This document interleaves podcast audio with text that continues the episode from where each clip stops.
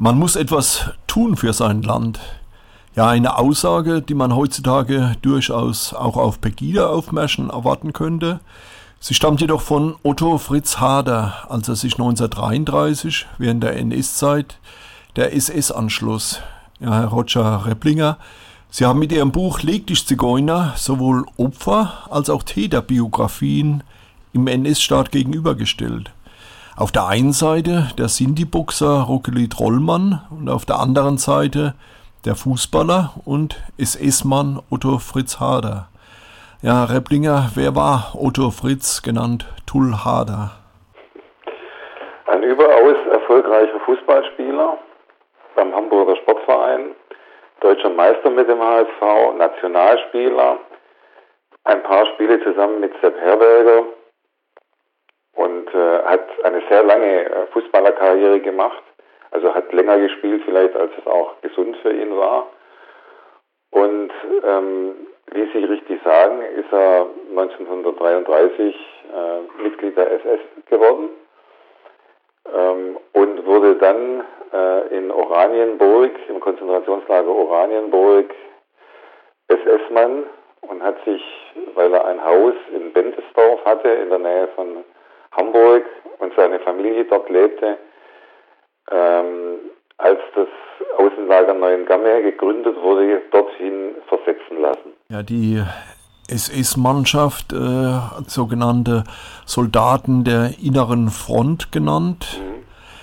Ja, äh, bezeichnend machte er dann ja auch bei der SS-Karriere. Ja, können Sie vielleicht den Werdegang für die Hörer von Pressing nochmal ja, zusammenfassen? Das ist nicht so einfach mit dem, mit dem Begriff Karriere. Der fängt als, als Rottenführer an, also der fängt auf der alleruntersten Stufe an. Was erstaunlich ist für, für einen Mann mit seiner Reputation und mit seinem Bekanntheitsgrad, der war einer der ersten Fußballer, der Werbung gemacht hat. Ähm, der hat sicherlich vergleichsweise viel Geld verdient. Der bekam vom HSV eine Werbeagentur in der Nähe des Rathauses. Hat es also im Grunde aus ökonomischen Gründen nicht irgendwie notwendig, bei der SS Unterschlupf zu finden. Ähm, wir wissen nicht, ob er auf die SS oder die SS auf ihn zugegangen ist.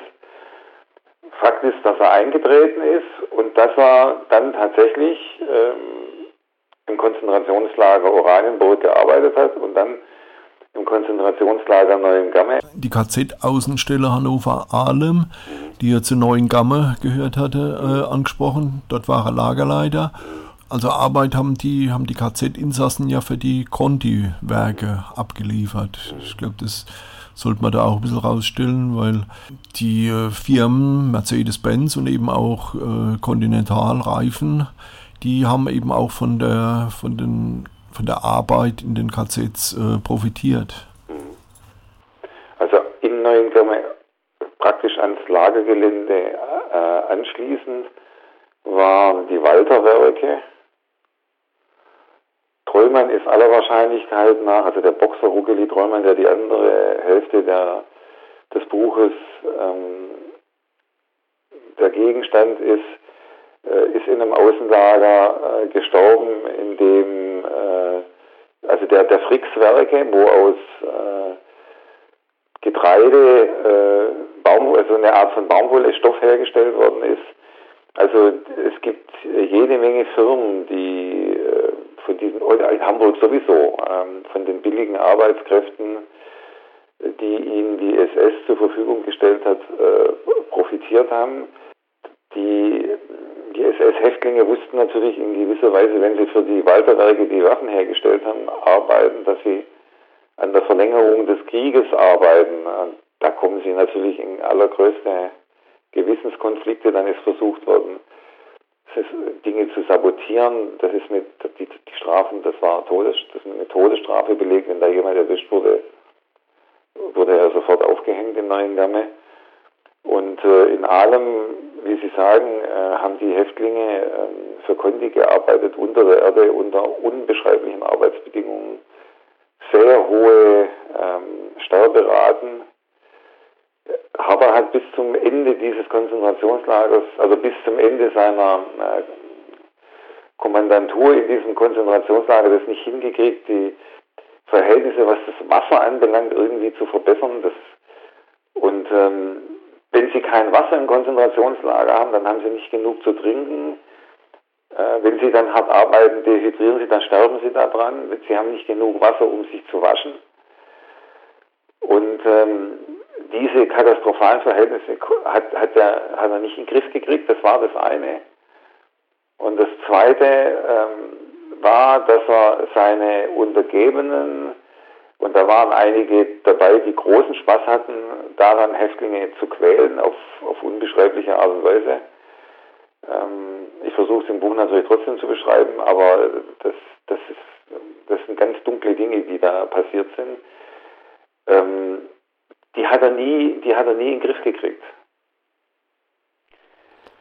Die vor, vor, Gericht wird ihm dann ganz hoch angerechnet, dass er zum Beispiel bei einer Prügelstrafe, also die, die, das Gericht hat die Zeugen gehört, die da mit ihm, also die als Häftlinge in allem waren und ähm, die haben bezeugt, dass er einmal bei einer Prügelstrafe weggegangen ist, weil er das nicht ertragen hat. Und, äh, aber er war nicht in der Lage, den, den, den Sadismus dieser Leute irgendwie aufzuhalten. So. Und äh, dadurch war das, war das eine, eine fürchterliche Außenstelle von Neuengamme. Ja, da wurde auch der Begriff, der mich sehr erschüttert hat, äh, vernutzt äh, geprägt. Das war dann also, wenn die, wenn die äh, KZ-Insassen äh, nicht mehr arbeiten konnten und äh, verstorben sind, dann waren sie vernutzt und äh, ja, das war ja, waren ja so die, die sogenannten Funktionshäftlinge und äh, das hat ja äh, Theodor Eike äh, als General der Waffen-SS äh, eingeführt. Ja, Eike hat ja sozusagen als erster ähm, äh, Chef eines großen Konzentrationslagers die Standards, die Standards gesetzt. Er hat ähm, sozusagen entwickelt, oder vor allem die Idee entwickelt, dass die SS sich möglichst äh, aus, den, äh, aus dem Inneren des Konzentrationslagers, aus den Arbeitsverhältnissen heraushält, dass die Arbeiter das untereinander organisieren. Also wie Sie richtig sagen, die sogenannten Funktionshäftlinge, der Lagerälteste und so weiter, dass die die, die, die Arbeit verteilen, äh, die SS dabei steht und, und das bewacht, aber sich im Grunde da raushält, dass also sozusagen die Häftlinge sich selber überwachen. Ein perfides, perfides System, ähm, das dann dazu führte, dass die, dass die Lagerältesten ein gutes Leben hatten. Ähm, diese, diese, diese Leute, die grausam waren in allem, waren aber keine Lagerältesten, sondern das waren natürlich, das waren SS-Leute, die, auf die er hätte per Befehl Einfluss nehmen können.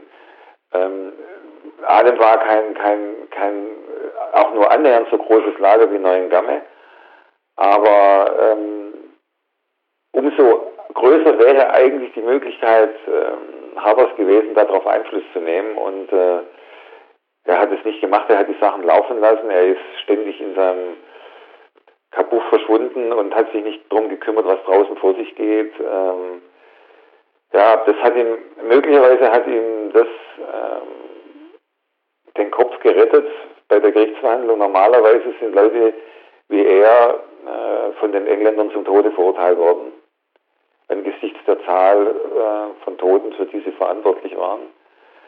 Und ähm, Haber ähm, ist mit dem Leben davon gekommen, äh, erstaunlicherweise.